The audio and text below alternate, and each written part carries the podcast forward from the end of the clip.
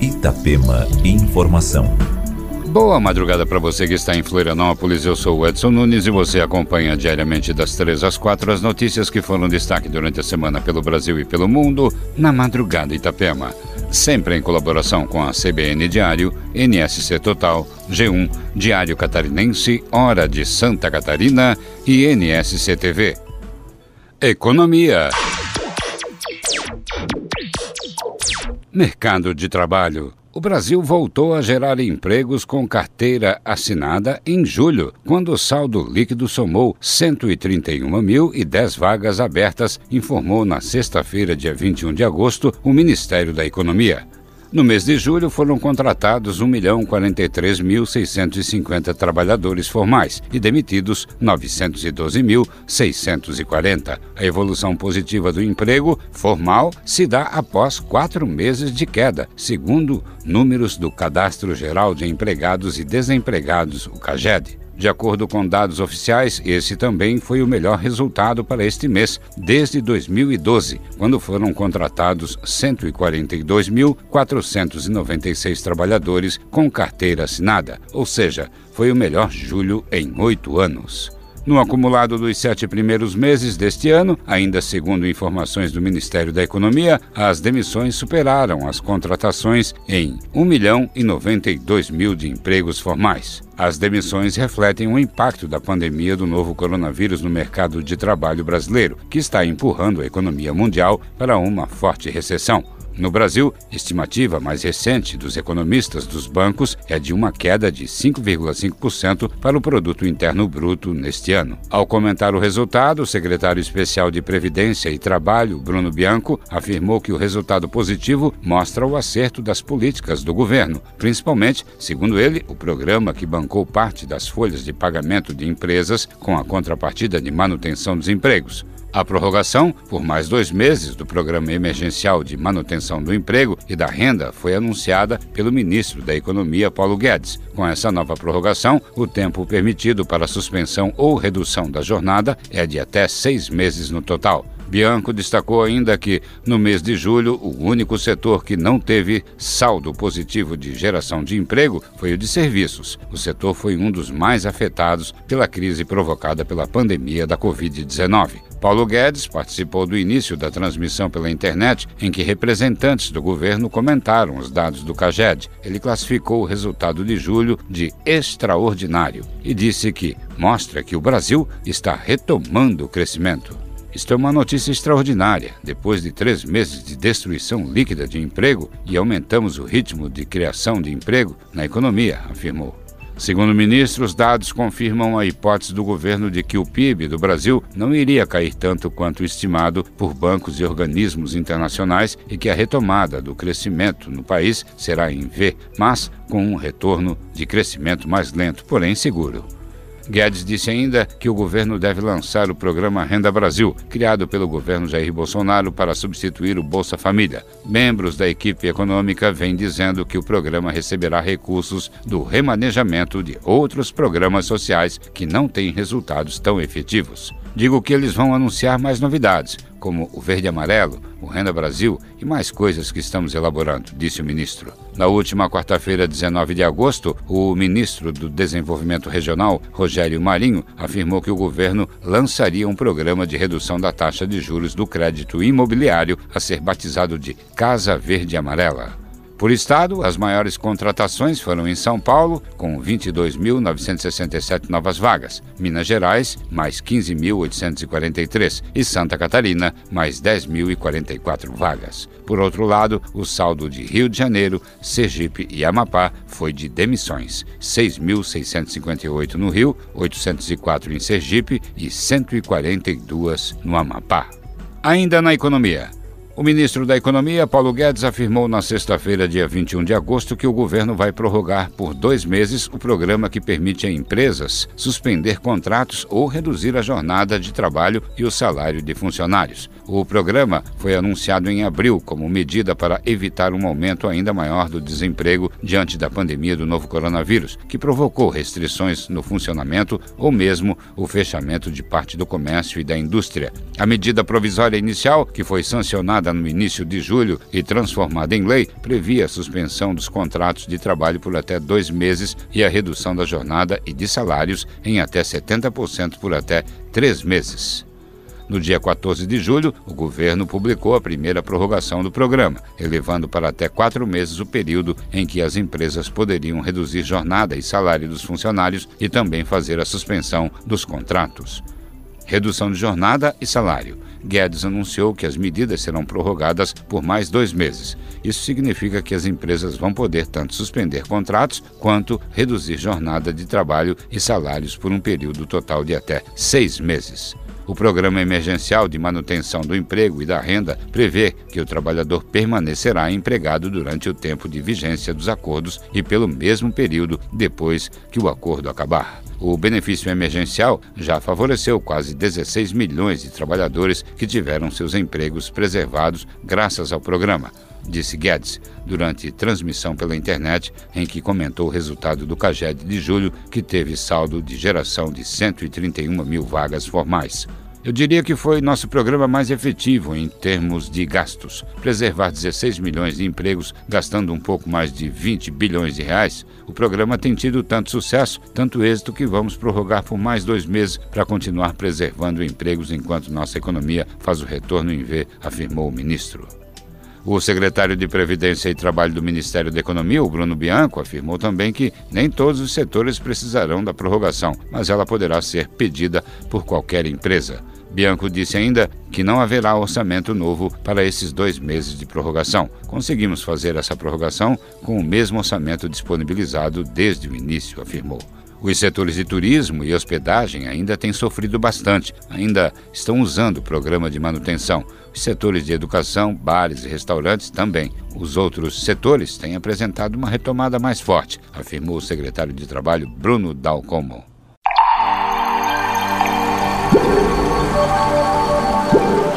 Música e informação para você na madrugada Itapema.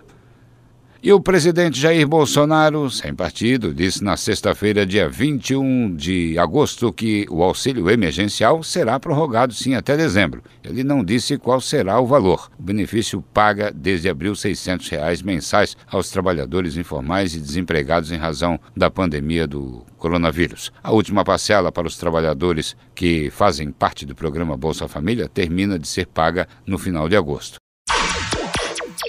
Cinema. Distribuidores e exibidores de cinema no Brasil anunciaram o festival de volta para os cinemas. Para as cidades do país em que as salas estiverem abertas em setembro, a organização diz que haverá sessões em mil salas. Todas as salas participantes do festival exibirão a mesma seleção de filmes pelo mesmo preço. Os organizadores não divulgaram o número de cidades em que acontecerá o evento. A programação tem filmes clássicos do cinema e sucessos recentes de bilheteria, com longas internacionais e brasileiros. A partir de setembro serão exibidos 26 filmes divididos por temas. Clássicos pop, Os Caça-Fantasmas, Superman, o filme, Matrix e De Volta para o Futuro.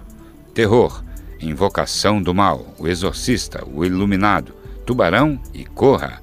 Super-heróis: Batman, O Cavaleiro das Trevas, Os Vingadores, Homem-Aranha no Verso, Mulher Maravilha e Pantera Negra. Filmes infantis: Minions, ET, Divertidamente e Turma da Mônica, Laços. Drama: O Palhaço e os Bons Companheiros. Comédia: Minha Mãe é uma Peça. Fala sério, mãe, e até que a sorte nos separe. Sagas: Crepúsculo, Harry Potter e a Pedra Filosofal e O Senhor dos Anéis, A Sociedade do Anel. Os valores dos ingressos são tabelados para todo o Brasil: R$ 10 para as salas convencionais e R$ 20 salas VIP. E a Mostra Internacional de Cinema anunciou também, na segunda-feira, dia 17, que a 44ª edição será online por conta da pandemia do novo coronavírus. Os filmes serão exibidos através de uma plataforma de streaming com ingressos de R$ 6,00 entre 22 de outubro a 4 de novembro. O streaming vai ter cerca de 150 filmes e está sendo desenvolvido pela mesma empresa responsável pela plataforma dos festivais de Toronto e Tribeca. A quantidade exata e os nomes dos títulos selecionados serão anunciados no mês de setembro. Sabe-se, por enquanto, que o documentário Nadando até o Mar Ficar Azul, do chinês Jia Zhangke, está confirmado e que o diretor assina o pôster da edição da mostra. Os filmes também serão exibidos no drive-in do Petra Belas Artes e nas plataformas do CineSesc e SP Cine. Masterclass, webinars e lives com profissionais da área do cinema também devem acontecer no evento. Música e informação para você na madrugada Itapema.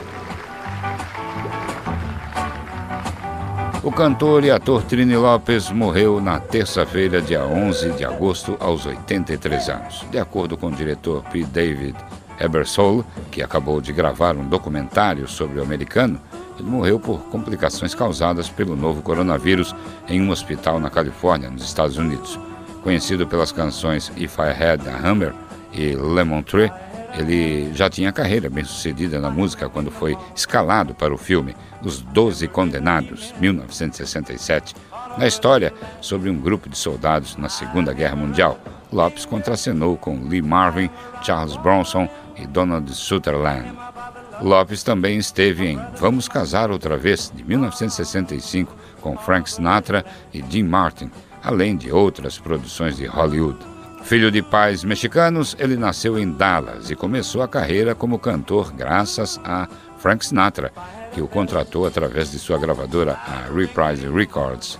O grande sucesso veio com a música If I Had Hammer, de Peter Seeger e Lee Hayes, que passou três semanas na terceira colocação na lista da Billboard em 1963. A fama gerou até uma imitação brasileira. Em 1964, o cantor José Cagliari Jr., até então conhecido como Gali Jr., adotou o nome artístico de Prini Lores, passando a imitar o americano.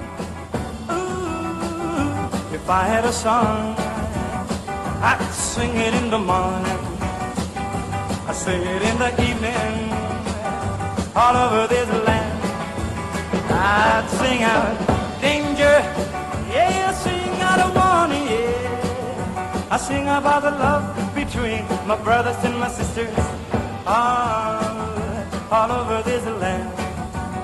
Você acompanha as notícias que foram destaque durante a semana pelo Brasil e pelo mundo na Madrugada Itapema. Música.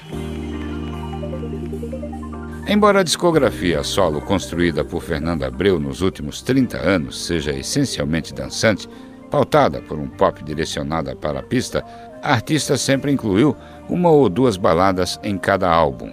Como a pandemia do Covid-19 impediu a cantora de sair em turnê pelo Brasil para celebrar as três décadas de carreira solo, Fernanda apresenta agora a compilação de baladas românticas, com reunião de músicas mais propícias a esse momento de distanciamento social. Intitulada Slow Dance, a coletânea de baladas chega ao mercado fonográfico antes do disco de remixes idealizado anteriormente pela artista. Slow Dance apresenta uma gravação inédita entre fonogramas já pré-existentes. Fernando Abreu regravou em estúdio a música Dance Dance, de Rodrigo Maranhão, lançada no CD e DVD MTV ao vivo 2006. Entre outros registros já conhecidos, a artista rebobina na compilação Slow Dance canções como Você para mim, canção de 1990, Do seu olhar, Fernando Abreu e Fernando Vidal, 1992. 2. Composição de Fernando Abreu, Pedro Luiz e Will Movat, 1995. Um Amor, Um Lugar, de Herbert Viana, 1997. Paisagem de Amor, Fernando Abreu, Marcelo Lobato e Fausto Fawcett, de 2000. Dois Namorados, Fernando Abreu, Pedro Luiz e Plínio Gomes, de 2004. O que ficou, Fernando Abreu, Tiago Silva e Quinho, 2016. E Valsa do Desejo, de Fernando Abreu e Tuto Ferraz, de 2016. Quero ver você chegar, iluminar a noite. Eu paro só pra ver você deixar de lado toda a minha pressa. Quero ver você dançar, mais interessa. Quero ver você no baile, salve simpatia. Quero ver você na festa. E a Orquestra Sinfônica Brasileira, USB, né, completou 80 anos na segunda-feira, dia 17 de agosto. Para celebrar a data, o conjunto divulga concertos em vídeo nas redes sociais, respeitando as regras de isolamento social. A orquestra havia planejado uma temporada de concertos especiais para a data neste ano, com um repertório de destaque à música brasileira e aos artistas nacionais, mas teve que mudar os planos por causa da pandemia de Covid-19. Os músicos gravaram os programas em suas casas e eles começaram a divulgar uma série de seis vídeos sobre os 80 anos. Além disso, haverá exibição semanal né, de apresentações nas páginas da Orquestra Sinfônica Brasileira nas redes sociais. Uma série dedicada à música brasileira terá dez concertos, com obras de compositores clássicos e contemporâneos, como Carlos Gomes, Vila Lobos, Rodrigo Cicelli e João Guilherme Ripper. A USB também preparou uma série em homenagem aos 250 anos do compositor alemão Ludwig van Beethoven, com cinco concertos online. Para completar a programação, a orquestra vai celebrar as famílias de instrumentos, percussão com obras de Bach e Ernesto Nazaré, cordas com Alberto Nepomuceno, madeira com Mozart e metais com Giovanni Gabrielli. Em nota, a diretora-geral da Fundação Orquestra Sinfônica Brasileira, Ana Flávia Cabral Souza Leite, exaltou o espírito de inovação. O isolamento nos proporcionou a possibilidade de inovarmos, o que já é uma tradição da USB. Adaptamos nossa programação para o formato digital, pois acreditamos que o cenário ainda não oferece a segurança sanitária necessária para voltarmos à rotina de ensaios e concertos presenciais, disse. É a história da USB, né? A Orquestra Sinfônica Brasileira foi fundada em 1940 pelo maestro José Siqueira e foi a primeira do país a fazer turnês internacionais. Participou de momentos históricos do país, como a inauguração de Brasília. Ao longo de sua trajetória, realizou mais de 5 mil concertos e revelou grandes músicos nacionais, como Nelson Freire, Arnaldo Cohen e Antônio Menezes. A orquestra também participou e desenvolveu projetos de popularização da música, como os Concertos da Juventude e o Projeto Aquários. Ela é formada por 62 músicos e dirigida por Ana Flávia Cabral Souza Leite. E a orquestra na pandemia? Maestros e diretores de orquestras ouvidos pelo G1 dizem que o financiamento dos grupos não foi impactado pela pandemia neste ano de 2020 Algumas orquestras são financiadas por órgãos públicos e outras por empresas privadas. Esse é o caso da Orquestra Sinfônica Brasileira. Como a gente conseguiu desenvolver os produtos na forma virtual, a gente renegociou as contrapartidas, afirma Ana Flávia Cabral. No entanto, o orçamento do ano de 2021 ainda é incerto. A gente não sabe como essas empresas performarão ao longo do ano, então a gente ainda não tem segurança em nenhum cenário sobre o ano que vem. A Orquestra Sinfônica Brasileira não tem previsão de quando os ensaios presenciais vão voltar a acontecer. Música e informação para você na madrugada Itapema.